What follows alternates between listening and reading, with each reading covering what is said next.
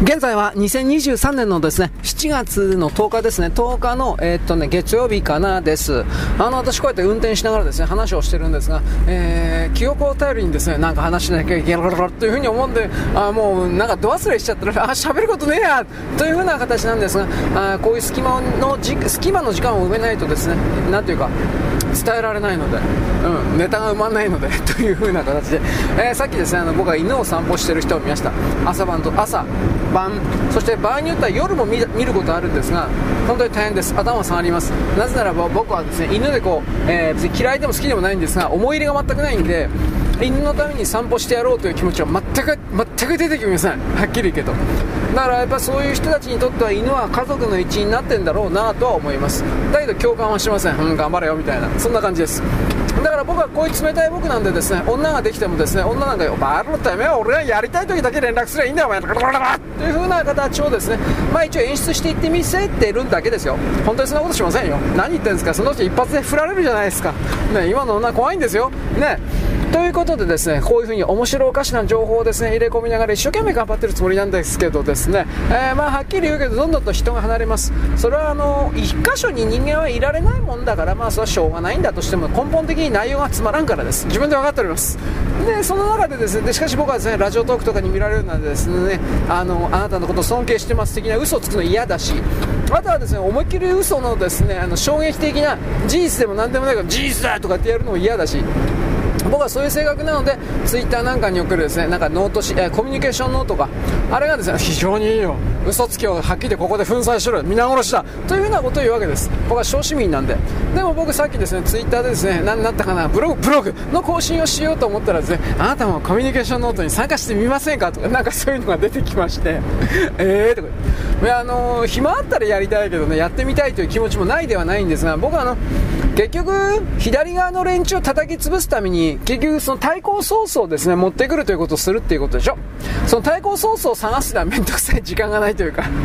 よくそんな暇あんなと思いますがしかしですね左側まあこれ右側も含めます。つまりその自分の脳の中の思い込みを言うのは結構ですけれども今までこの特に左側がですねあの僕たちがあの庶民が何にも反対しながらふん騙されるかもだよかもこういう風な形にやってた奴らをですね、えー、粉砕する、ね、あいつら大好きなことですね。ヘルメットかぶってゲバボゲバルトゲバボーっていうのはゲバルトボーと言います、えー、粉砕とか。何言ってんだバカ野郎お前。何にもできないくせしゃんという風に僕あのカッテレンとかのですねあのなんだっけあの田島の馬場とかあの辺が、ね、昭和の時代やっていたようなですね動画を見たことあるあれ一人一人個別にですね激走して後ろからぶん殴りゃいいんだよとそういうこと言っちゃうというようなと友達が友達がいっぱいいるんでですね。何何怖えんだあんなお前一人ずつお前後ろから見ながらにするというようなまああんまり放送できないようなことでもやりたいとは思わんなんだババとこうこういうこういう会話をいつもしてるのでやりませんよ僕そんなレイプなんかしませんよ言っておきますけどあだから僕はそういうことを踏まえてこれはもちろん演出ですよ。何言ってんですか。そういうですね、えー、世の中にはバカな女が多いので純真無垢なですね恋に恋する性行為に恋するようなですね女子中高生がいるんでですねそういう野蛮な男を演じてみせる。この男ならこういうこういうバカがいるんですよ。もう信じられんけどいるんだよ。で僕はイケメンだったりしたらですねそういう女入れ食いらしいですが僕入れ食いじゃないんでイケメンじゃないんでどっちもできません。ね。でもあとめんどくさいんじゃないですか。僕さっき言った犬の散歩のこと言ったでしょ。まつわりついてくるんですよ。なんか僕は SNS とかやってないけどあのな LINE 的な。毎日毎日その LINE, LINE 着信 LINE 着信とかやってあれ返さないとなんか仲間外れになるよ。知るかよバカ野郎。僕はその辺の世界になると本気でついていけないです。だって、そのあ、あなたなる相手の座標から来るようになんで答えなきゃいけないの？いくら、いくらかくれるんですか？だからその、なんかね、言葉、ネットの中で言葉出したら自分の言う通りを思ってくれて当然だみたいな心の人っていうのは、自分自身が知らずして、普通に相手を、相手なる座標を支配、コントロールしてるんだということの概念がゼロなんですよ。恐るべきことですね。人間の心の中に相手をですね、対象の相手を支配、コントロールするということを、えー、無意識だろうが意識的だろうがそれを行動してやってしまうという人たちというのはあっち側です。あっち側だ。ディープステートとかカバールとかという風な人たちと全く同じ存在だということを私は言います。その彼ら彼女たちというのは自らの潜在意識をですね知らない間につかまれてしまっているということに気づきがない。自らの潜在意識に勝手にですね契約書を交わすような動きというのは人間世界に実はある。私はこれを知ってびっくりした。でもしかしそうもあるんだろうなと。知らずしてなぜかですね、自分たち左側の主体思想のだとか、マルクス・レーニーのだとか、毛沢東思想のだとか、そういう風に、あの、ハマってしまうやつっていうのは、自分がないけれど、では自分がないところまで分かったけれども、なんでそんな思想にはまんのってバカじゃねえの？よく読んだら、構造的に文章的にどう考えて矛盾だらけじゃん。ということにおいても気づかないほど知性のない人たちだということは分かるんですけれども、それでもおかしい。しいなと思っていたら、この潜在意識にですね、なんだろうね、勝手に文章を書き込んでしまう。勝手に契約をしてしまう。この恐るべきシステムがあると分かった時点で、いや、これは人間ちょっとなかなか太刀打ちできないな、これは。ちょっと困りましたな、チーフ、キャップみたいな。ね、誰に言ってんのか分かんないけど。ということでですね、そういうことはでもあると分かってしまえば、少なくとも心の構えがちょっとはできるわけで。シールドですね。フォースシールドです。4発でおしまいですよ。えー 知らない人は知らない。3発だったかな 忘れちゃったよ。ということでですね、えーグラディウスです。えーグラディグラ2です。すいません。えー間違えました。3発じゃなかったかなまあいいです。フォースシールド。なんかそんな。置いといて。あのー、支配と支配されるという、これ、同じもんなんで、基本的には。まあ、新年の流れはですね、エネルギーとして使えるんで、そういう風に捉えたときに、あ、これ、エネルギーの流動性作って、それをどっかの一方的な都合のいい方向に流すためのもんだってすぐ気づくわけです。うん、僕はあの、人の言葉なんか聞くの嫌いなんで、いつもこんなくだらないことばっかり考えてるもんですから、ということでですね、支配層と言われる人たちも自分がなんでそんな愚かなことを時々するのかなということを振り返るような自分を持っちゃいいんだけど、もう年取ってそれらのね、立場というかそういうところに立っちゃったらなかなか自分を変えるということは難しいんだろうなということも僕はそれはなんとなく理解はしています。ね。まあ同情はせんけど、共感もせんけど、同調もせんけど。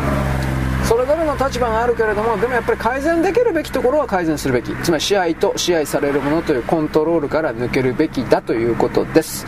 で僕はその観点でですね今文春法のことさっきちらりと言ったんですがおはがきいただいてですねなんか驚愕の事税マジかよというふうなことをですね教えていただいてですね多分これ本当だというそう驚愕な事実は何か。えー、っと CM の後で何だって忘れた俺テレビ見ないんで。えーっとですね、それはあの、まず僕あの、ネットで花田さん、月刊花田の花田さんが言ってるツイートをちらっと見たんです。で、それとですね、花田さんが自分のサイトかなんかでやってるのかな、花田なんとかの、えー、っと、週刊誌ウォッチングかなんかで各週刊誌が何を特集してるか的なことで、これを見た。という流れの中で、えー最近の文春が、えーっと、木原副官房長官の奥さんが実は殺人をしていたのではないかということに対しての暴露。うん、木原さんの今の奥さんかな？今の奥さんが何年前かわかんないんですけど、えーっと、旦那さんをどうも殺してしまったと。殺してしまったんだけど、要は証拠不十分で、えー釈放になっちゃったみたいな、そんな流れです。だけど、その、その時の前の旦那さんを殺した時に、その奥さんの、友達だったのか、ちょっとわかんないんですけど、その友達の男性、Y さんだったかな ?Y さんという人が、えーと、奥さんに電話で呼び出されて、で、現場行ったら、その時の前の旦那さんが死んでて、血だらけになってて、これどういうことだ？という風になっちゃって、奥さんが刺しちゃったあの旦那が錯乱状態になったのかどうかは分からんけど殺せるもんなら殺してみろっていう風にナイフを渡したのでそのナイフで、うんどうなんですか勢い余って刺しちゃったんですか？ねこれ分からないけど。まあとりあえず殺しちゃったんですよ。でそういうことを Y さんという Y さんでよかったと思うけど Y さんという男性の方にあの今の木原さんの奥さんが証言したと。つまりこの証言が100%正しいのであればあの木原さんの今の奥さんは殺人者ということになります。ところがその前の旦那さんを殺したこれっていうのは、まあ、うやむやになったというか、うん、証拠不十分で釈放ということになったのかなまあ分からんけど逮捕はされてないんですよこれが再び浮かび上がったのか、このじ、うん迷宮入りになったこの事件を文春が雑誌社としてスクープというか報道した流れなのか。で、僕はこの前の何回目かの配信で、これがあったから、なんか文春は今回始めた時2回も3回もやったんかな？わからんけど。で、これがあったんで、文春というのは、広末涼子の不倫がどう、鳥貝鳥、鳥貝だったか鳥貝コックさん？なんかそういう不倫がして、一斉こういやらしいことばっかして、ロロロロっていう風なことを取り上げていた。そうすれば木原副官房長の奥さんの、今の奥さんの殺人の動きがごまかされるから。うん。これあの前にも、香原俊彦、香原、香原、香川信之だったっけ？この人の歌舞伎俳優のうんぬんの女に、あの、商売女になんかね、乱暴したとか性的セクハラした。これも、木原さんがホテル大谷かなんか、ニュー大谷かなんか？わかんないけど、そこに売春婦を呼んでやろうと思ってたら、ホテルの門にバレちゃって、いやいや、そういうことはやめてください。というふうなことになって、その一連の騒ぎが週刊誌に出そうになったんで、結局ですね、えー、香川信之さん、照之さん、まあ、このですね、報道を無理やり出してきて視線そらちをした煙幕を張ったっていうこれ前言いましたね。教えてもらったんだけどねこれも俺は。でその流れで、あのー、今回ねこれを隠すためなのかどうかわからんのだけどここでいきなりガーシーに言っとくんですよガーシー、もう逮捕されて何されるか分かんないけど、なんであいつが執拗にこんな風に、あのー、逮捕の方向に向かわせられたかというと、ガーシーは木原さんのことをいろいろ知っていた、あもあとね、木原さんとつながってる三木谷さんのことも知っていた。で、自分の暴露サイトで、動画サイトでこれを散々言っていたそうです。乱交パーティーやっていたとか、うんぬん。で、三木谷さんが、あのー、ウクライナ人の売春婦たち、ウクライナ人の女子大生とかで日本にいるような女たちを売春婦ですね、高級コールガールとして紹介する。三木谷さん、中国ともつながってますから、中国の人民解放軍はこういう売春婦を使った政治家コントロールを徹底的にやります。どこの国でも。で、三木谷さんはそれとつながって、だろうねと思うけど、ほら、あの、テンセントの偉い人とつながってでしょああいうのとつながってるということは中国の人民解放軍のこのセックス部隊とつながってるとイコールで僕はイコールだと僕は考えます。だから三木谷さんがですねこの売春婦ウクライナの売春婦たちを使って、えー、おそらく木原さんもそこで遊んでいた。乱交パーティーして「へえ気持ちいいへえ!」とやっていた。おそらくはだけど。多分だけね。それらを多分言っちゃってるんじゃないかな。僕知らんのですよ。あのガーシーさんの動画って見たことねえから。んでそういうことを踏まえて口封じをしたと。牢屋ぶち込んだと。下手すらだからガーシーっていう人は牢屋で死ぬのかな？山上みたいに牢屋で殺されるのかな？山上は僕は殺されるんじゃないかと思ってるけど、まあこれ置いといて、あのー、なんだろう、だって山上の裁判するとね、山上の弁護士がね、じゃあ証拠出せって言ったら出せないんですよ。そうすると山上を、あのね、罪に追い込むことできないんですよ。でその裁判そのものを開かせないために牢屋でぶっ殺すんじゃないかなと僕は思ってるんですが心臓麻痺とかでまあこれは置いといて。だからあの木原さんがそういう形でガーシーを捕まえた。でそういう政権とズブズブなのが文春だからこのおはがきいただいたんですけどね。文春だから木原さんの言うこと言いなりになる。だからほらさっきなんだっけ？木原さんのホテルで売春婦事件をもみ消すために木原さんから命令があって香川信之照之このこの人のですねあの過去の3年も4年も前のことを記事にした的なことがあったでしょ？言うこと聞くんですよ文春なんて。それが今回に限ってキアラさんに牙を向いた形になってますよねこれ。だおかしいなって。うん、そういう感じのおはがきをいただいたんです。確かにそそこまで言われたらなんかおかしいよね確かにね。思うわけです。ということは文春の背後に違うラインの政治家が立っているとしか僕は思えないしで僕はさっきですねその関係でうん安倍さん殺したのはやっぱ宏池会だろうし宏池会って木原さんもいるだし岸田さんもいるだろうし福田さんもいる。そういう連中のトップ数数名は56人は林芳正も全部知ってただろうなと思うんですよ。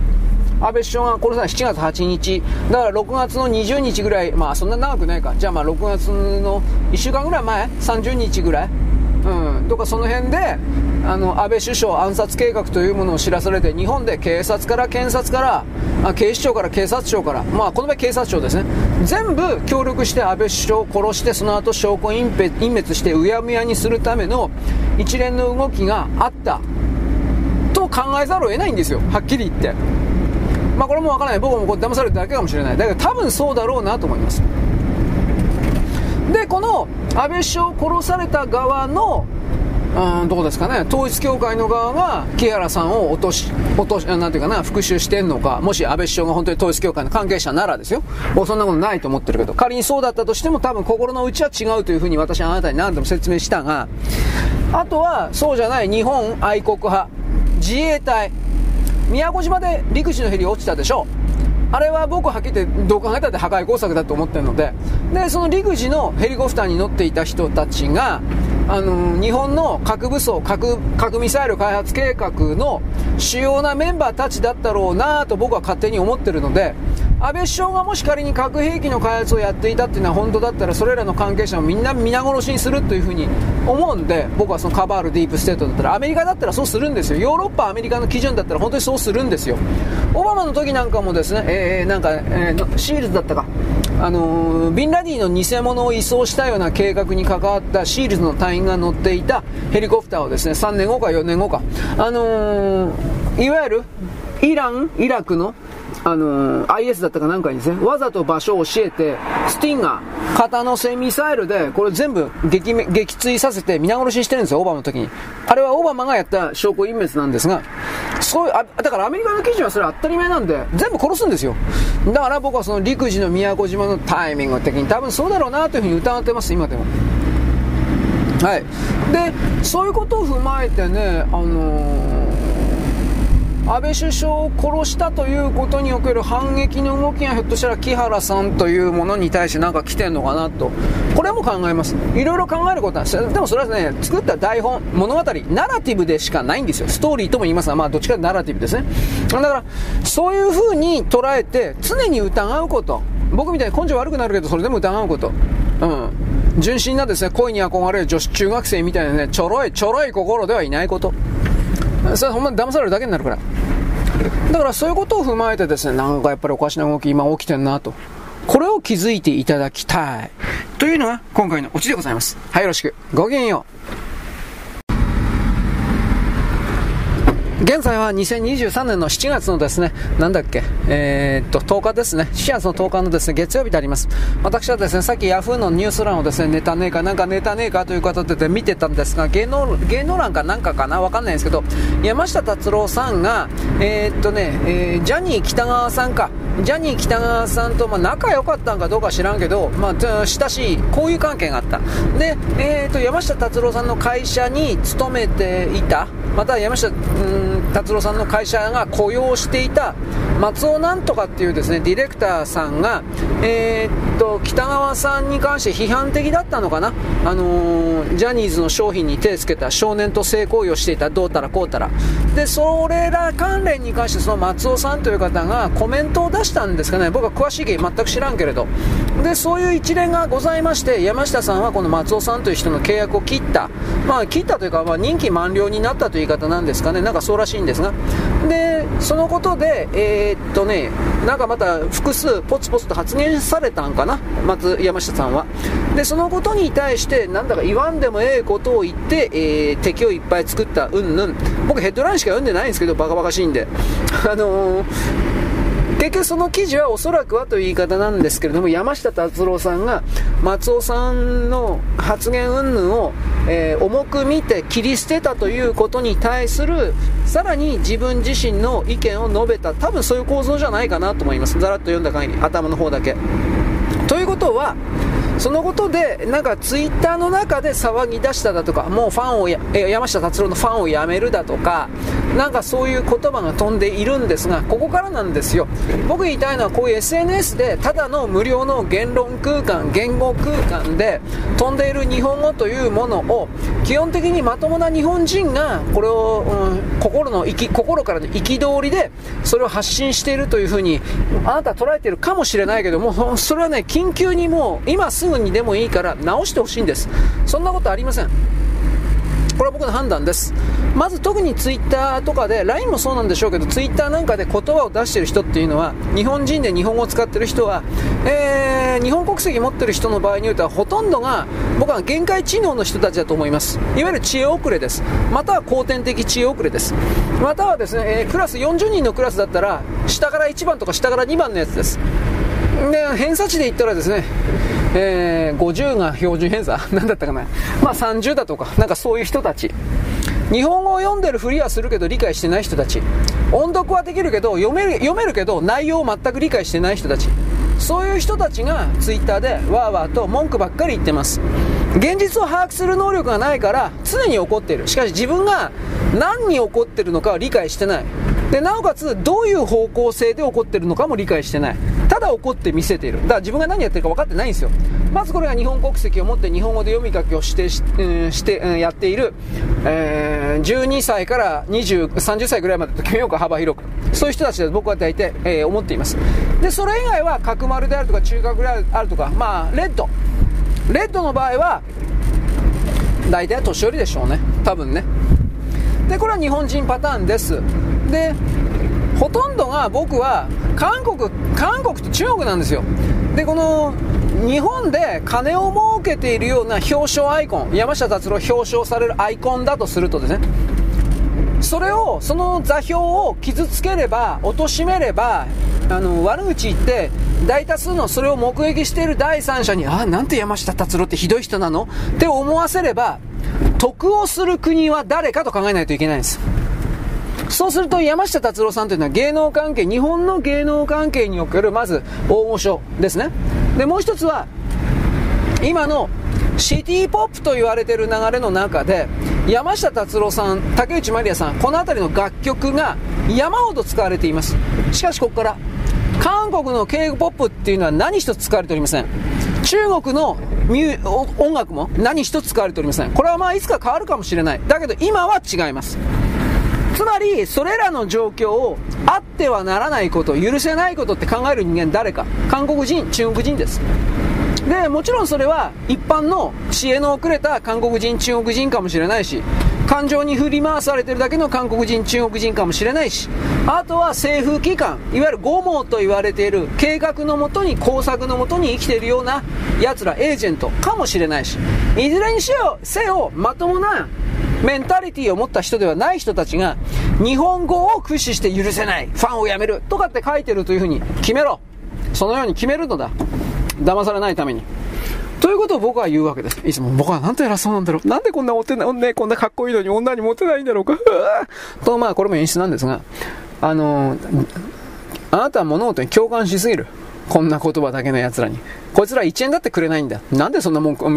そもそもなんでそんなもん読まないかんの？ここまで自分をですね、バックして引いて考えるということを訓練してやるべきだと私は言います。まあ彼ら半島の人間というのは特に南側の人間というのは自尊心しかない。実力に裏付けは全くされていないけれども自尊心しかない。過剰な。で、えー、それをですね、えー、実現化させるために他人の力金を奪う。使う。騙し取ってそれをやるんです。他人の金で自分の彼ら自身のプライドだとか自尊心をですねなんだろう。実現させるという。何もかんもが全部人を騙して人を盗んであ人から奪ってそれを成し遂げる。大きくはそのようにモデル化しないといけないということを私は言いました。細かく考えたらですね大体騙されるからです。だからその観点で山下達郎さんという座標をなんだろう汚せばその分のお客さんが自分たちの K-POP に、K-POP に、まあ来るかもしれないという、そういう部分もきっとあるんですよ。だって昔からそうだったから。アニメをけなすにしろ、漫画をけなすにしろ、全部その構造でやってきたから。その韓国人たちは。韓国の芸能界たちは。で、韓国の芸能界って僕言いましたが、中国もそうなんですが、中国も芸能界もそうなんですが、大体軍と情報部と直結してるんですよ。これが、これを知らない人は多すぎるんですよ。中国の芸能界ってのは基本的には人民解放軍のアルバイトなんですよ。ぶっちゃければ。改革開放以降ですね、えー、鄧小平はですね、軍隊が金儲けするために副業、アルバイトを許したんです。だから軍隊が気配薬作ったり、軍隊が芸能界に出たり、軍隊が映画作ったり、軍隊が麻薬作ったり、山ほどやったんです。今でもやってます。今でもやってるんです。だからこの芸能関係がスパイ及び軍隊の洗脳支配、コントロール、プロパガンダコントロール装置なんです。まずこれを持た知らなきゃいけない。そして韓国もそうなんです。外貨獲得のために。青瓦台、政府直属。なおかつ、軍隊、KCIA。こういうものが、SNS、そして、えー、芸能界。本当にこれを管理コントロールしてるんです。仕掛けてるんです、工作を。これをまず知らなければいけないのに、ネトヨ、俺の、俺に対してネトヨ練習、だからどんどん言え。だからなんか変わん変わんのかよ。お前たちのやってることは全部これだ。相手に偽の食材、偽の罪の意識を与えて、相手から、すいませんでした、僕は悪かったんだろ、と騙して、相手の力を奪うことしか考えてない。そのようなものはこの地球から去れ。と僕はいつも思ってるんです。これも演出ですよ。まあ、だからですね、僕の見方は彼ら取るだけなんで、作れないんで、えー、で、作ってるように見えるような動きも長くは続かないというか、受け継がれていかれないというか、そこにその概念であるとか、その商品に対して何かを継ぎ足ししてですね、そしてその上で、えー、なんだろう、歴史をつま、つないでいくというか、そんなものは何一つないんで、なぜならば今、今この瞬間の金、金だけ。まあ、それも言い方ですし、まあ、いわゆる西洋、うんうん、西洋のビジネス的な考え方であるし、僕は全てそれを否定するわけではないですが、そういう方々が、あの、お金儲けをするときに他人の足を引っ張る、ということを当然として持っているというこの部分を日本人はなんか忘れてるというかね。僕はそれはでも人類全体にとってすればですね、えー、大きく損害というか ダメなんじゃないかなと思うけどね、まあ、結局他人の経済活動文化活動を認めずそれらを、うん、なんだろう受容する消費者リスナー的な人を自分の側に独り占めして独占して話そうとしないというそれでなんで多様性失われますよね本当の意味における。だからそれは人類全体にとっては明らかにマイナスだと僕は捉えますよ。はい。で僕は山下達郎さんがですね具体的には何を言って作らんでええ敵を作ったどうのこうのとかってだからそのそもそも yahoo サイトでしょ？そしたら結局朝鮮人韓国人の味方に決まってるじゃないですか。僕はこういう風に大きく見てるので細かく見ないんで。山下達郎さんって確かあの昔ね、エイベックスだったと思うけど、ここが中心になってね、CCCD だったかな、えー、コピーカウンター CD だったかな、なんかもう適当なこと言ってるけど、コピーコントロール CD だったか多分コピーカウンター CD だったと思うけど、CD を吸い取ってコピーできないようにするような、えー、企画かなんかを、エイベックスを中心とした何かが、スタンダードにして広めようとしたんですよ。それに、えー、っと抵抗してたのが山下さんという僕は記事を読んだことがあります。なんで抵抗したかというと政治的な思惑とかそんなこと全くなくて単純に純粋に音質が悪くなるからっていうふうに彼は言ってました、うん、そうなんだろうなと思って。だからでもそれは僕は ABEX には朝鮮資本だとしか思ってないので韓国資本また強いコントロールのもとにある組織体としか思ってないのでそこから捉えた時にねやっぱあの彼ら韓国勢力が日本の芸能界の全部を寄生虫のように入り込んでそれを全て奪いたいとは常に思っているからそこで自分たちの意に従わない命令に、なんていうか逆らう。なおかつ日本人の大多数に愛されている山下達郎と言われているキャラクターを徹底的に貶めれば、ね、こいつは悪いやつだ差別なんだ差別するやつなんだというふうなことをあのごまかしてそれを見てる第三者が騙されればみんな K-POP 聞くよ。聞かねえよ。聞かねえよ K-POP なんてよ。なんでそれわかんないのかな。だから何度も言いますけど日本語で読み書き思考してあのー、何十年も生きてきた人でなければ生み出せない言葉とか伝わらない言葉それはあるんですよそういうものは。それを1年とか2年日本語を即席栽培で学んだやつがなんか歌そんな日本語の歌なんか作れるわけないし歌えるわけないんですよ。見てくれだけ日本語の歌詞でやっていて見てくれだけ歌ってるけど何一つ心に響かないんですよ。だからあの朝鮮女どもは朝鮮都人女どもは性的アピールばっかりするような格好及び性的アピールばっかりするようなダンスをやってるんでしょ？僕にはそのようにしか見えない中身がないからそのようなものに騙される日本の小中高生の一部あのー、高校生はですね、なんであんな聞くわけねえだろ、バーガーって。そういう人いますよ。ね、僕はそれで、僕は、僕は言ってたけど、電車の中でそれ、あんなん聞いてんのバージャンや。はっきりと言ってました。はい。まあ、すいません。僕はあの、子供たちの会話を、若者の会話が飢えてるんです。若者は何喋ってんのか、何考えてんのか、死ぬ泣いてます。常に。ということでですね、まあ、ちょっと真面目に物事を捉えて、えー、世界を実際の形で学問的な形で見ようと心がける訓練をしている若者からすれば k p o p なるものがそして中国の芸能なるものが中身ねって分かるはずなんですいや分かってると思うよ。踊り取ったら何も残んないっていうこと。だから歌が上手くないっていうこと。それなりに上手いんだろうけど。でもそれなりに上手くても彼女彼らたちがなんで日本語で歌ってんの？でその日本語で歌ってる「愛してる」なんてらかんたらない愛してねえだろお前。なんだっけ？朝鮮語ってサランって言うんだったっけ？愛してるって。サランとかって言ってりゃいいじゃん。なんで日本語使ってんの？なんでそのね、朝鮮の K-POP がですね、素晴らしいとか、じゃあ朝鮮語で歌えばいいじゃん。なんで日本語で歌うの？めちゃくちゃ言ってること矛盾してるでしょ。でも彼らにとっては矛盾してない。つまりそのような脳の構造の持ち主であり、そのような考え方、思考展開しかできないような座標であると、大きく知らなければならない。騙されんなよ。ということを僕はいつも言います。僕はいつも格好だけです。すいません。いい女紹介してください。すいません。えー、いい女、パツンパツンね、金持ってること、俺に金くれること、やりたい時だけやらせてくれるけど、はいはい、僕はどんどん敵作ってますよ。女性の、女性のリスナーね、えー、まあいないけどね、いたとしてそういう人に喧嘩売ってますよ、わざとね。僕はですね、あの、猫がですね、猫の親がですね、怖がりしてですね、まあ、ぶっ殺してやるみたいな形でですね、なんか怒るみたいですけど、そういう形でですね、僕はですね、あの、人々の自立を、独立を促してる。ね、あの、なんかくれぐれだこら、うん、お前ら所詮そんな、いつも喧嘩売ってます。あ、でこれはですね、僕の親心なんです。僕はあなたに独立してほしいんだ。僕はあなたに自立してほしいんだ。もう言いたくないけど、言いたくないけど、こんな、こんなひどいこと言ってるんで、あ、ぐらぐもう心の中で涙を流してる。うえー嘘に決まってんだよ、バーガーバーガー。俺はリスナーの裏切りを許さないとか、こうこう言ってみたいわ。ゴルゴみたいに。俺は読者の裏切りを許さないとか。ねそう、そういうの。ゴルゴかっこええ。ということで。はい、オチはゴルゴ。はい、よろしく。ごきげんよう。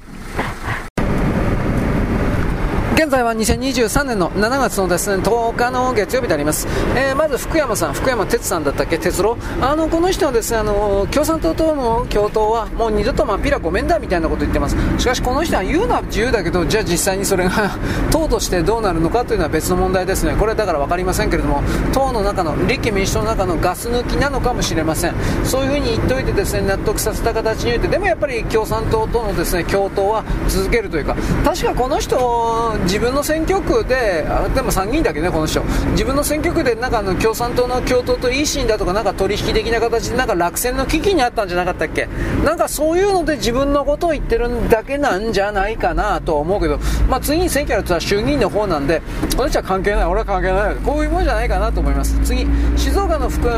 勝川、誰だっけ、川勝か、こいつがですね、あの昔、なんか退職金を返すとか返さないとかいろいろ言って、440万円、全部返すとか返さないとか言っていて、全然返してなくて、一切返してなくて、で、そのことをですね、1週間ぐらい前に突っ込まれたですね、返すなんて約束した覚えはない。とすごいこと言ってですね、おい、ちょっと待てよ。で、さらにですね、その後で、まずさらに突っ込んでですね、全部返すとは言ってない、一部だ、みたいなことを言ってですね、で、さらにですね、なんか非難がゴーゴーとなってきたもんですが、しょうがない、ち、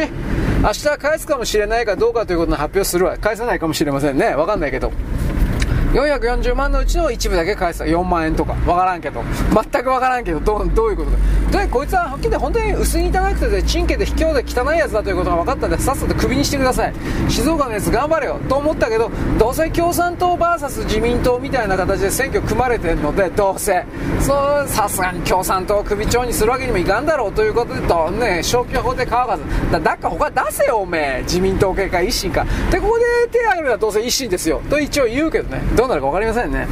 まあ、沖縄なんかは謀略の度合いが強かったですね、確かあの玉木 VS 自民と維新の2人の候補が来て、票が、保守系の票が、アンチ玉木の票が自民と維新に確か分かれたんじゃなかったっけ、なんかそういう構造だったと思うけど、まあ、これは明らかに維新だから中国の差し金でしょう、僕は維新というのは中国の工作政党だとしか見てないので、本当に汚い、汚いやつらだろ、というふうに言います。次、IAEA のですね、なんちゃらかんちゃら、まあ、理事長さん偉い人、この間日本に来て、その後韓国行ってですね、韓国でもみくちゃにされてですね、てめふざけんなバカ野郎死ねみたいな形で、韓国の中の友に、え与党とも野党にも会いました。与党は国民の党でしたっけ？でもあの、議員におけるはねじれなんで、多数派党の与党は、えー、えー、っと、共に民主党か、ムムン・ジェインの側の党なんですが、ここにあって、ムン・ジェインの側の奴らとですね、話をしてて、全く話が噛み合わないどころか、土人のこと、科学的、学問的なですね、疑問を言わず、こんなことは許されない、あってはならない、ララララっていうふうな、あ、いやいや、特別措置で、要は日本に金払え、要はこれね、要はね、日本の汚染水というふうに彼ら決めつけてる処理水が、処理水が、韓国の、あのー、ていう海産物関係とかなんか含めて莫大な被害をですね、与えてるから、毎月毎月何十億、何百億の金を無条件で韓国に渡すように IAEA が勧告しろ、命令しろ、というふうなことを言ったわけです。ぶっちゃければそういうことなんですよ。難しいことなんかあいつら言える。要は金目当てなんでさ、しかし小池はこれというのはですね、彼らの中に来る土人化教育、国民をですね、学問的にですね、えー、なんか一人自立させよう、立たせようなんていう気持ちは全くなくて、お前たちは奴隷のままでいりゃいいんだ。で、これをずっとやり続けてきた、くるくるパーのくるくるパーのくるくるパーみたいなですね、みたいじゃない、くるくるパーですね、の国民しかですね、残んなくなっちゃってですね、なんか韓国の国民魚食べないんだって、うん、食うなよ、一生食わんでええわ、お前ら、バーカバーカ。こういうこと僕本当に思うんですけれど。なんかね、朝鮮日報かなんか見たんですけど、どうだったかな？あのー、韓国における水産市場、とりあえず今もう人もいなくてガラガラだそうです。そして日本が処理水を、8月にですね、放映放出することによって、ああ、もう韓国、魚なんか食べないわ、危険だわ、うえ食うな。お前ら食うな。お前らの分まで日本人の僕たちがバリバリともしゃもしゃと魚を食べてやろう。食うな。お前らに食われると魚はかわいそうだよ。さかなクンも言っております。あ言ってないけど。本当にね何なのこいつら。自分たちの方が月島原発だったっけ？なんかね、2つぐらい原発あるけど、今この瞬間もですね、日本の処理水のですね、4倍から5倍、あ3倍から5倍の間か、3倍から5倍の間の濃さの、あいつらを僕たちのですね、福島の処理水は毒水だ、毒水だ、死ぬんだ、死ぬんだ。お前らだってそう、そうしたらお前らのその、ね、毒水じゃなんてもんじゃないぐらいひどいだろ。ね。死ぬんですよ、そうです。死ぬんですよ。あなたたちの日本海で限界だったに山ほどですね、その毒水をドボドボドボ、ジャバジャバ、ザー、ジャバ、ゴワーと出してるんですよ、今もこの瞬間も。ね、あなたたちは死ぬんですよ。放射能怖い怖い。あ、放射能怖いよ、怖いよ、怖いよ。はい、魚食べちゃダメですね。魚食うな。うん、海に出るな。怖いよ、放射能怖いよ。海の水が使っただけで放射能にかかったらだ死んでしまう。怖いよ、パニックになれ。バカどもが。なんて楽しいんだ。なんてこんな愚かな奴らを見るのは楽しいんだ。まだそんなところにいたのか、お前たちは。などということを僕は考えてしまいます。まあ、ほんの数秒だけ。まあ、飽きた。土人をからかってそこに娯楽を求めるのは三流の市民のやることだ本当のシトワイエンはシトワイアンだったっけ？シトワイアンはそのようなことはしないと僕はフランス人のですね偉い偉い人ぶって言ってみました。なぜフランスをいきなり出したかというとですねあなた見ましたか？あなたに提供しましたあなた僕のブログでブログで。何を提供したのか？フランスの警察がですね本気に出します。あもうもう。わーわーと騒ぐようなアルジェリア人系のやつは殴るケール。昔あのファミコンかなんかにケルナグールだったか殴るケールというですねケルナグールだったかそういうファミコンボコスカウォーズとケルナグールだったかな。そういうですねようわからんけどタイトルだけなんかすごいようなですねファンのソフトあったそうです。僕中身全く知らんけど。出落ちってやつですねいわゆるですね。まあとりあえずですね動画見ました。すごいですね。もうもう本当に踏んじまって関節で決めて後ろ手に縛ってでそれに対して抗議をかけてるですね女の人がですねなんてことするのよ。多分そんなこと言ったんです。なんてことするあんたたちはと言ったらですねプラスチック製の盾でですねあのー、ラグビー選手でダーッと走ってタックルドカーン女の人が尻もついてました。女に対してもそれですよ。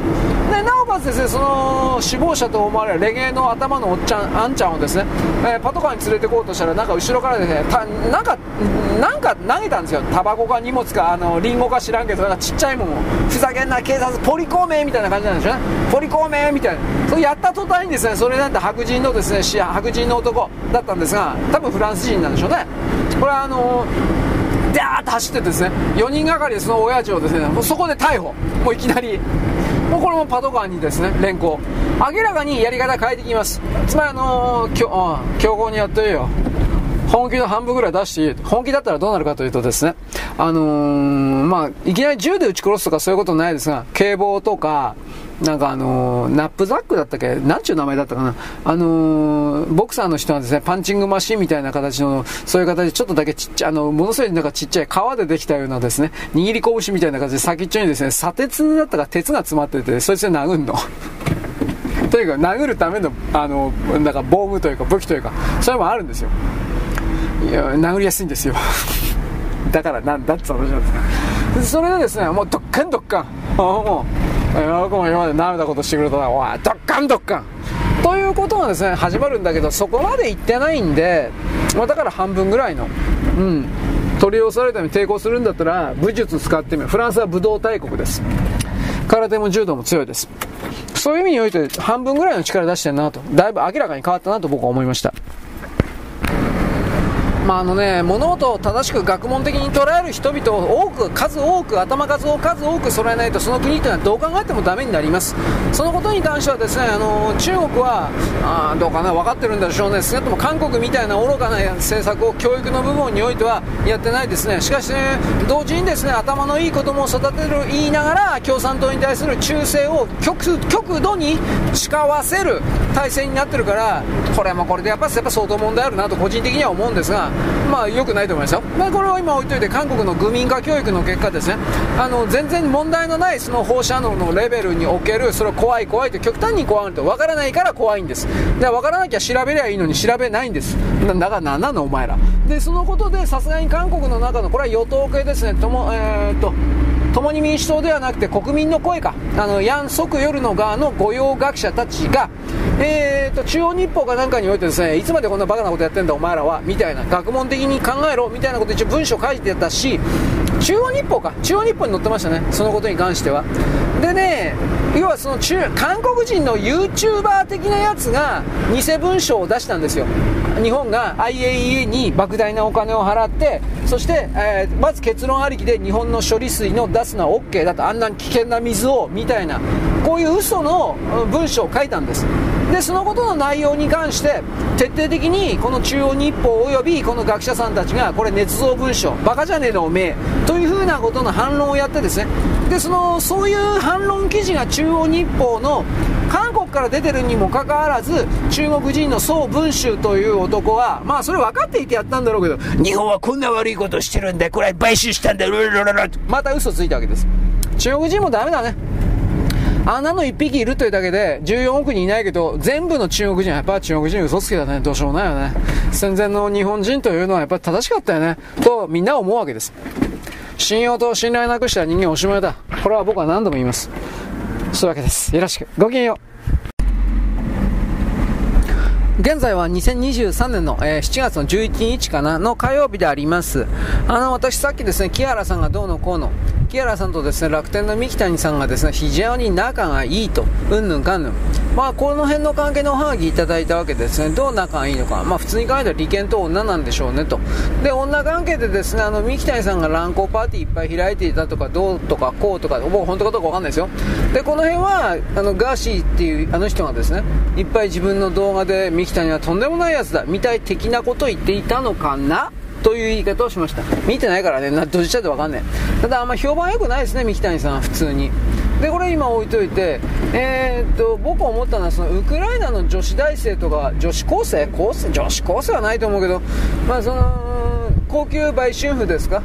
ウクライナの高級売春婦っていうかもちろんウクライナマフィアが絡んでますし中国のマフィアも絡んでると思うんですがそういうものにがんじがらみにですね性交渉ビデオ撮られたりなんかして弱み握られてるから僕はだから日本はウクライナに強く肩入れしてんのかなというふうに、えー、言いたくないけど言っちゃってさもしそんな程度で国家の命運を決めちゃってるっていうんだったらこれははっきり万死に値するなと普通に思います。さすがに木原さんというのはそこまでの人じゃないと思うんだけどどうですかね。うん。何政権の偉い人がですね、本当に一般人よりもクズだったっていうことよくある話です。またあの人ニース悪いからね、はっきり言うけどね、何やってるか分かんないよね、あの人。というふうなことも僕は思います。あ、これは分からんことです。まあ、でもさすがにその、コールガールやりまくっていた、乱行やりまくっていた、あウクライナの女と。だから僕はゼレンスキー、僕たちはゼレンスキーを応援するんだ。さすがにそれはないだろう。と僕は思っていますけど。えー、どうなんだろうね、本当にね。はい。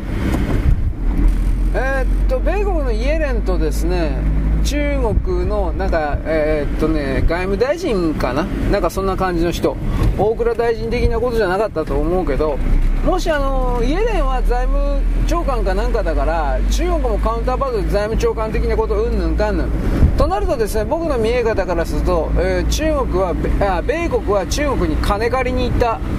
うん、なんかそんな風にしか見えないですね、本当のことや。債務上限問題がうんぬんというのを1月まで、えー、っと棚送りにしたわけで借金の額はものすごく増えてるけれども運転資金を目の前の運転資金が多分ないんじゃないかな米国。どうなんだろうか。でも中国もそれらのですね運転資金的なものは僕はだいぶ枯渇してんじゃないかなと思うのであーなんとも分かんないですよこればっかりはね。中国のその隠れ借金が1880兆円。うん。えー想像できんわ。何それと思ったけど。返せるわけがない。だからどっかで踏み倒すしかないんだけどどういう形で踏み倒すかがやっぱポイントですね中国としては。あの国内向けのやつは中国人が中国人に貸してるやつは中国共産党以外のそれは全部踏み倒すでしょ中国共産党のやつはあどうだろうね。習近平さんに近い人だけが助かるというかいつものパターンじゃないかなと思うけど。うん習近平さんから遠い人はなんだかんだ言って大損するんじゃないかななんてことも思います。はい。というわけで米国、中国の両方がですね、えー多分金に詰まってんじゃないかな、この人たちは。という態度を見せている、でなんか関係改善とかなんかいろいろ言ってるけどね、あの米国と中国におけるですね貿易額というものは上がる一方でね、そんな状況で米国は中国を切り捨てることなんかできるわけない。ただ半導体に関してはここいつまで与えちゃうと米国の覇権は完全に終わるのでそれは絶対に渡せないということでここだけはなんだろう、うん、警戒して禁止措置ですか？取ってるというなんかそんな感じなんだと思いますけどね。はい。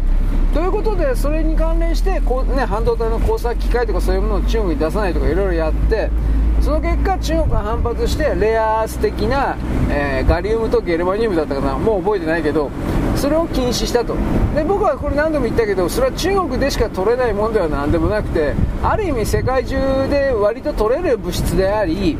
それを生成する段階でものすごく環境汚染を行うからだから米国はあと米国を持ってるんですよ。ここういうの取れるとこ。だけどその環境汚染がどうのこうのということで自然保護がどうのこうのということで大体はその生成を許可されないというか議会が通らんというか自分で自分の足を引っ張ってるんだけど、まあ、これはもうどっからどこまでっていうのはねありますね。民主党関係者の利権というのは電気に関わることですよ。グリーンエネルギーに関わること。もちろん電気自動車もとは言います。だからそれ以外のものに関しての、えー優遇措置的なもの。それは、まあ、基本的に全部無視されるんじゃないかなという気はしてならないです。うん。まあどうですかね。あの 中国はまあぶっ壊れなきゃいけないと僕は思ってますが、まあ、壊れる前にやっぱ相当のおかしなことをしていくんじゃないかなという言い方もあります。2024年、来年、これはまあ中国でピークだろうなと思ってるんだけど、うん、どうだろうね、まあ、24年、25年あたりでペトロダラーですか、サウジアラビアが中心になってオイルの支払い決済を人民元にするということに世界が移動しちゃったらそのようになっちゃったらこれは西側諸国がなんかかっこいいこと言っても誰も見向きもしない地球世界になっていくと思います。でもちろん人民元を持っている他の第三国これは先進国にもまたがりますがそういう人間関係マフィアの人たちが露骨にですね財産を逃がすというふうな動きを開始したら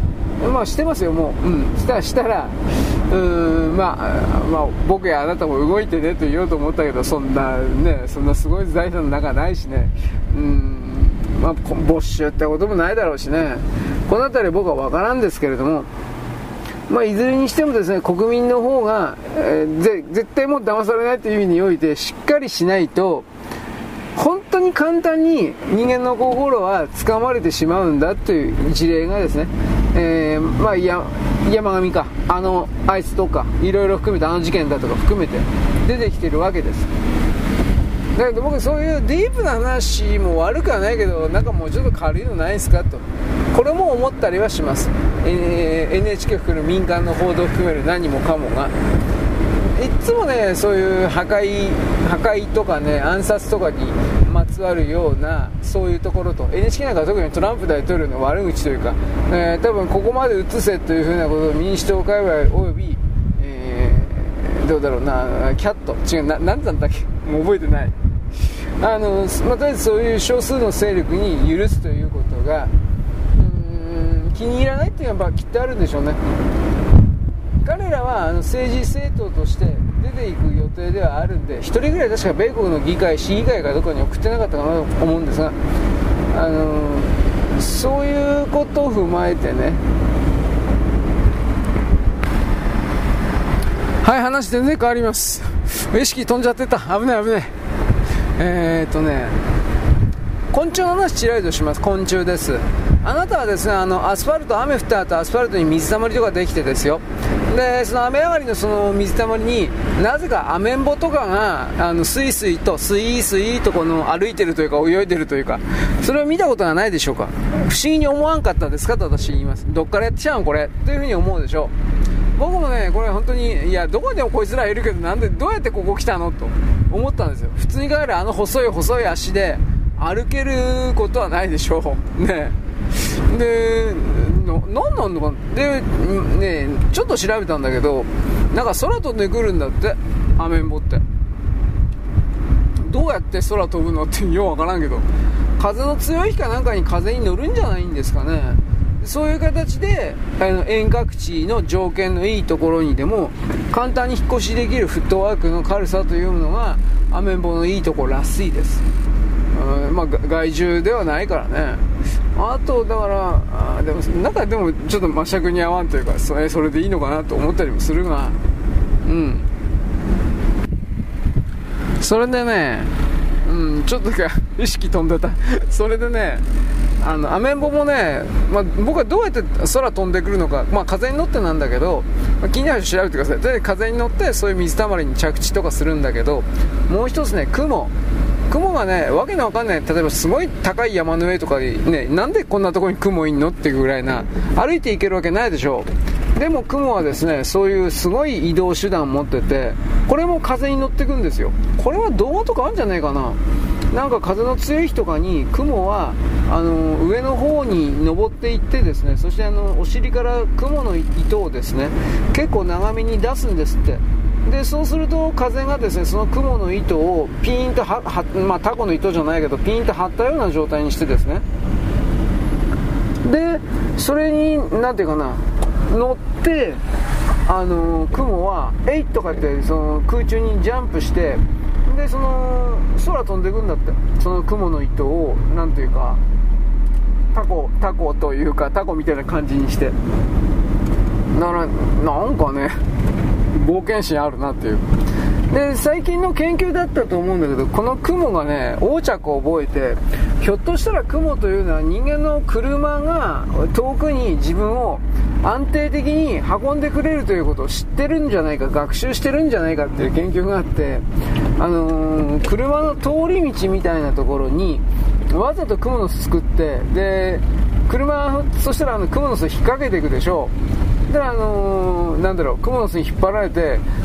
雲っていうのはあの車の中入れるというか取り付けるというかそれで遠くに行ってんじゃないかっていうそういう説が一つあります。まあ女の人なんかでも雲すごい嫌いな人とかいるけどねなんだかんだで雲は賢いかなと思うことやっぱありますよ。大きな雲の巣張ってるでしょう。そしたら雨ザーッと降ってきたとするでしょう。慌てて撤収するんですよ。雲の巣持って。意味、僕の言ってる分かりますか？雲、雲の巣って縦糸あって、縦糸の方、周りを、なんか、蚊取り線香みたいな感じで、こう、雲がぐるぐる回って横糸を張っていって、横糸が粘着ネバネバしてるわけです。で、雨降ってきた時どうするかというと、撤収する時どうするかというと、雲はね、あの、縦糸の何、縦、全部かな？まあ、一人で切るんですよ、自分で。糸を。で、雲の巣をね、折りたたんで 折りたたむの。折りたたんで、まあ、ど、巣もあんの？じゃこの辺の雲の生態はよくわからん、俺。まあ、とりあえず隠れ家みたいなところに折りたたんだ雲の巣とともに移動してね、次の日のに天気が良くなったら、またその折りたたんだ雲の巣を再利用するの。でも横糸ってネバネバしてっから、そんな折りたたんだらもう、あの、もう一回展開広げることできないんじゃないかなって俺思うんだけど、まあこれも気になる人はしら、あのね、なんか調べてください。僕はその辺の人ですげえ、まあでもどっちだと頭いいなと、そういうことを思っただけなんですが、まあ、いずれにしてもですね、植物が例えば、なんだかんだ言って、いろんな種種族を超えて、種類を超えて、会話をしてるということがもう明らかになってる世界ですから、昆虫同士が、まあ、違う種類とも話していくかもしれんけど、少なくとも同種族における雲同士とか、そういう感じにおけるですね、情報伝達というか、そんなものがひょっとしたらあるかもしれませんねっていうことを僕は言います。うん、なんだろう あんまり自信ないけど。だから、そういう意味においては、そのあらゆる生命体になんだかんだで人間はまだ獲得してないとか発見していないだけで、全体的にやっぱりその生命のほとばしり的なものが、やっぱあの虫と言ってもあるんじゃないの？というふうなことを僕は言うわけです。はい、よろしく。ごきげんよう。現在は2023年のですね、7月の11日ですね、火曜日であります。えー、っとですね、まずアニメ的なもの、えー、読めません。あの、なんか昨日の日曜日、どっかの日テレ系、BS 東京系、わかんないけど、なんかロボアニメやってたそうです。僕はロボアニメはですね、まあとりあえず見なくてはいけないというふうに思ってるんですが、全然見てません。初めて知りました。今日の時点でその情報を。なんかゲームのですね、あのアニメ化らしいです。えー、内容は何なのかわかんないです。まあとりあえずですね、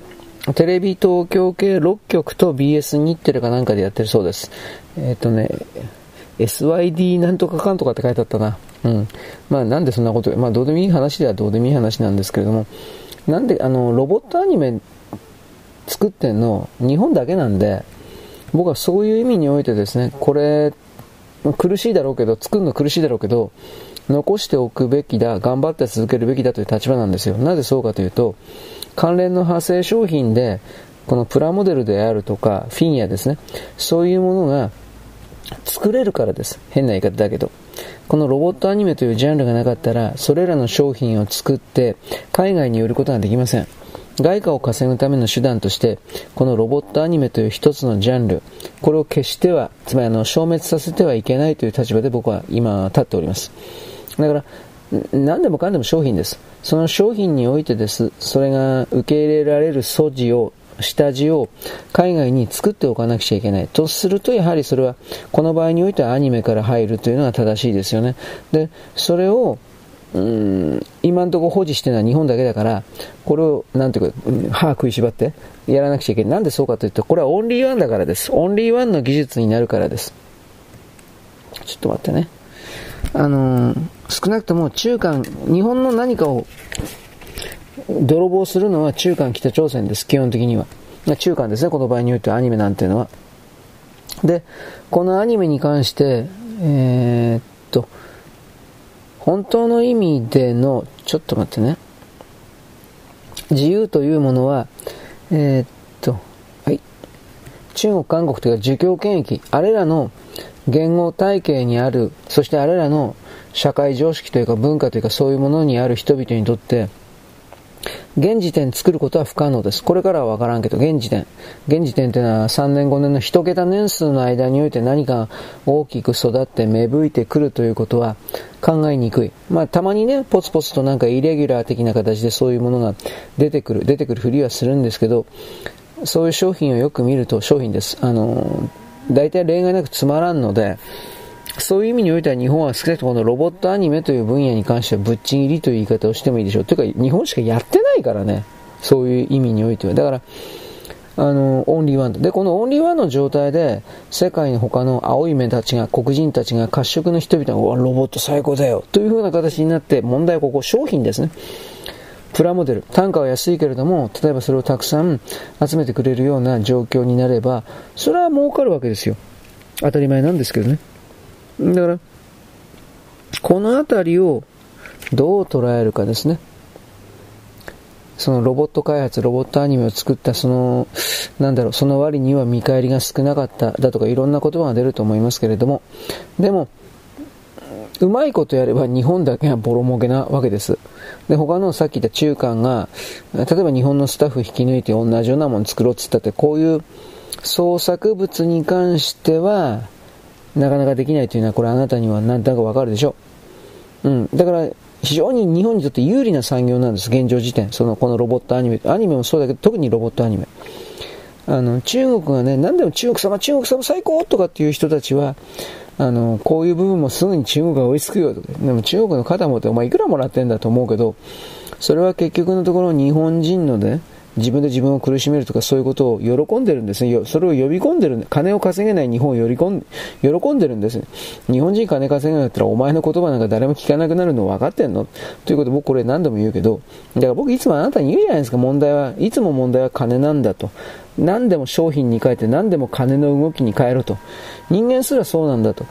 人間と、人間という器ですら奴隷として販売されるんだ。昔はそうだったんだ。今はなんかあのね、人権とかって言ってるけど、全然裏側では守られてないけれども、それでも建前上ですね、堂々と人間をですね、奴隷市場で販売するということは非難の的です。というかそういうことするやつは僕はぶっ殺さない、本当にこれはぶっ殺さないといけないと本気で思うんで、あの、だからね、儲けるために何をするべきなのかしなきゃいけないのかっていうことに関しては、それぞれの人ができる範囲で、いつも考えてほしいなと思います。結局の日本の学校でね、小学校、中学校で、あのー、何のために学校行ってんのかっていうことを、直裁なストレートの言葉で教えないから、あのー、こんな変な人たちが左側にも偏ったですね、何にも稼ぐことが生み出すこともできない人たちが大手を振ってるわけですが、小学校レベルで、幼稚園レベルでこれを教えないとダメなんですよ。人間は何のために生きるのか、金を稼ぐために生きるんですよ。まず。なぜならばご飯を食べないと死ぬから、ご飯を食べるために何が必要ですか？金がいるんですよ。だから、そんなですね、生物学的に飯食わなきゃ死ぬんだという、これを教えないから、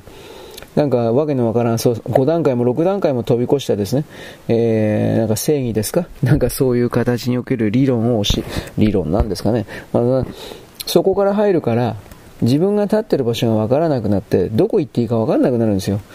僕たちのほぼ全てというのはゴミなんで力がないんで、その日を生きていくのに精一杯で、その日を生きているためには何が必要か、金がいるんですよ。で、金を簡単にたった一人の人間が、で、あの、作ることができないのであれば何が必要なのか、ネットワークがいるんですよ、人的ネットワークが。イスラムというのは、この人的ネットワークの方に大体は特化することによって、イスラム教という、それを信奉する人たちの仲間だけは助けようというふうな、その仲間だけを助けるということで、自分たちの、まあ、部族という言い方ですか、そういうものをですね、えー、維持する部族長であるとか、こうシステムですね。こう、イスラム教も、イスラム教とか言いながら明確なトライブ社会ですよね。族社会、中世ですよね。中国もそうです。住居権とか言ってるけど。だからそうした、もう、もう身も蓋もないような捉え方、本当は僕はしてほしいんですけど、金ね、金に転換するという。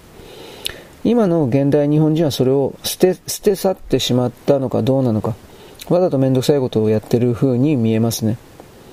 あのね、僕は女が女がって言うけど、女はね、あの、イケメンがとか言うけどね、金持ってるやつに来るつつくんですよ。本当に。理屈じゃないんですよ。金なんですよ。少なくとも現行の社会、現行の文明が続く限りにおいては。基本的にはね。だから、本当に夢もロマンもないですね、僕の今の言葉って。だけど、その夢もロマンもないという、それを見つめなければ、ダメなんですよ。本気で。ということで、えっ、と、何言いたかったというとですね、このロボアニメのことは前振りだったんだけど、これですよ。あの、さっき、というか僕今日おはがきいただいてですね、で、とある映画を教えてもらったんです。僕ははっきり言って全然時間ない男だから、映画の情報とかも相当遅れて入ってくるんですが、あのーサウンド・オブ・フリーダムというタイトルの映画なんですよ。これは6月の頭ぐらいからやってるのかな？ちょっとわからないですが、サウンド・オブ・フリーダム。サウンド・オブ・フリーダムでいっぱい出ます。何でもかんでも。あ公開日、アメリカで7月4日になってますね。サウンド・オブ・フリーダム。これ何かというと、あのアメリカで、まあ、このことは全世界でなんですが、アメリカでとりあえずずっと問題になっている児童誘拐をベースにした物語らしいです。私はそのように教えてもらって予告編3本ですね、えー、トレイラーっていうの、まあ、チュートリアル？まあわかんないけどなんか3本あって YouTube に。それをパパパーンとつまみ食いで見たけど、ああ、大体そうなんだなと。アメリカにはとりあえず子供を誘拐して販売する人身売買ネットワークがある。で、これにおそらく主人公の、主人公と主人公の仲間たちが子供がさらわれた。またひょっとしたら主人公は探偵みたいな人で、えー、依頼を受けて、その依頼者の子供を奪還するだとか、なんかそんな仕事かなとは思ったりしたけど、真剣に全部見てないんでわかんない。でもそんな感じの映画です。とにかく。犯罪組織、自動売買の連中を皆殺しにして子供たちを奪還するみたいな。えー、サウンドオブフリーダム、自由の声でいいんですが、自由を求める、求める声。こんな風に訳しゃいいんですかね。まあ、どっちにしても、それはあんたなんだ、誘拐された子供たちは自由を求めますよ。助けて、助けてって言いますよ。ここから出してって言いますよ。そういう意味においては、サウンドオブフリーダム、うん、ぴったりだなとは思います。で、そのことを、なんていうかね、どう見るのか。現実にあります。この子供たちを誘拐して。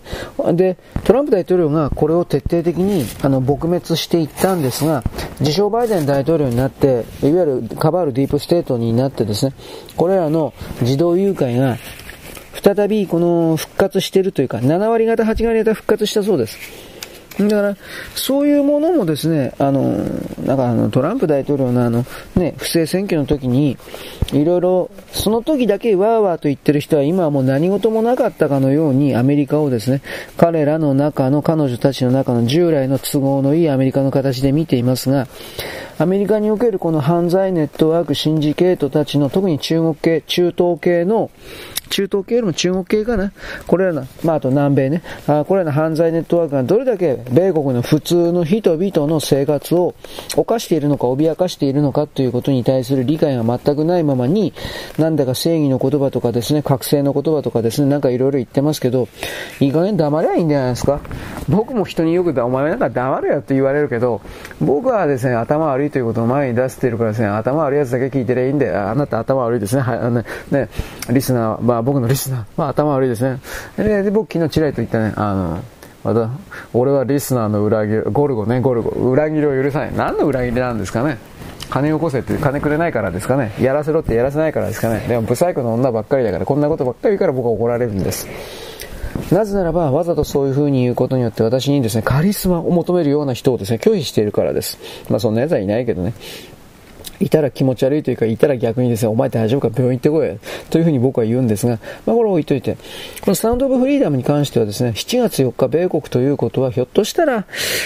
日本は、秋ぐらいになるんですかね、9月10月ぐらいになるんですかね、僕はこう、実際に米国で、公開された映画が何ヶ月遅れぐらいで入ってくるか正確なこと知らないんですが、これはとりあえずですね、うん、僕見れたら見たいと思います。まだやってないと思うんですよね、これ多分。まだ映画の方は全然僕探してないんだけど、いわゆる映画のサイトですか？うん。だから、そこから考えた時に、この、これから人間が、私はほら、人間というのは、この世界というのは全然物を作れなく、販売するものがなくなっているみたいなことを言うでしょう。そういうことを踏まえて、再び中世の時代に当たり前のように行われていた子供の人身売買誘拐というものが一つの産業として大きくなってしまうのではないかという動き、この動きに対する警告、予告、警告、予告、警鐘か。そうしたものをですね、嗅ぎ取りました。子供はどうするのか、もちろん性的奴隷です、まず。性的奴隷に使う。で、あのー、10歳前後の女の子男たちを性行為の道具として使って基本的には殺すんですよ。で、悪魔教的な人々があの、生贄として殺すという考え方もあるし、臓器売買の形で臓器を抜き取って殺すといろいろあるとは思います。それぞれの運命という言い方になりますが、僕はそれらのですね、運命をあの、運命が表現されている、現象化されている流れの中、カルマの解消がどうだとか、そういうふうにですね、精神世界的なもっともらしい言葉でですね、上から目線で何かを言う奴らが吐きて、憎悪するというか、憎みは、憎みはしないけど、嫌悪します。生理的拒否反応を示します。お前は本当に人間なんかなんかかっこいいこと言って覚醒がどうのこうのって言ったら、さっさと行けばいいじゃないか、お前。死にや死ぬかなんかすればいいんじゃないのか、お前ら。と僕は思います。こういう子供たちがですね、誘拐されるということに関してですね、何の心も動かされない。これ平成な。私の中にはそんなものはないね。はいはいはい。それ偉い人はそうなんかしないけど、お前違うだろ。というふうなことを、いつも僕はだからね、怒ってばっかりいるし、喧嘩ばっかり売ってるけどさ、人間の肉の身としてこの世界にある以上、やっぱ知らなくてはいけないことは知らなくてはいけない。憤らなくてはいけないことは僕は憤らなくてはいけないというふうに、まあ僕は勝手に思いますけどね。本当にね。まあいいです。そんなわけでございます。よろしく。ごきげんよう。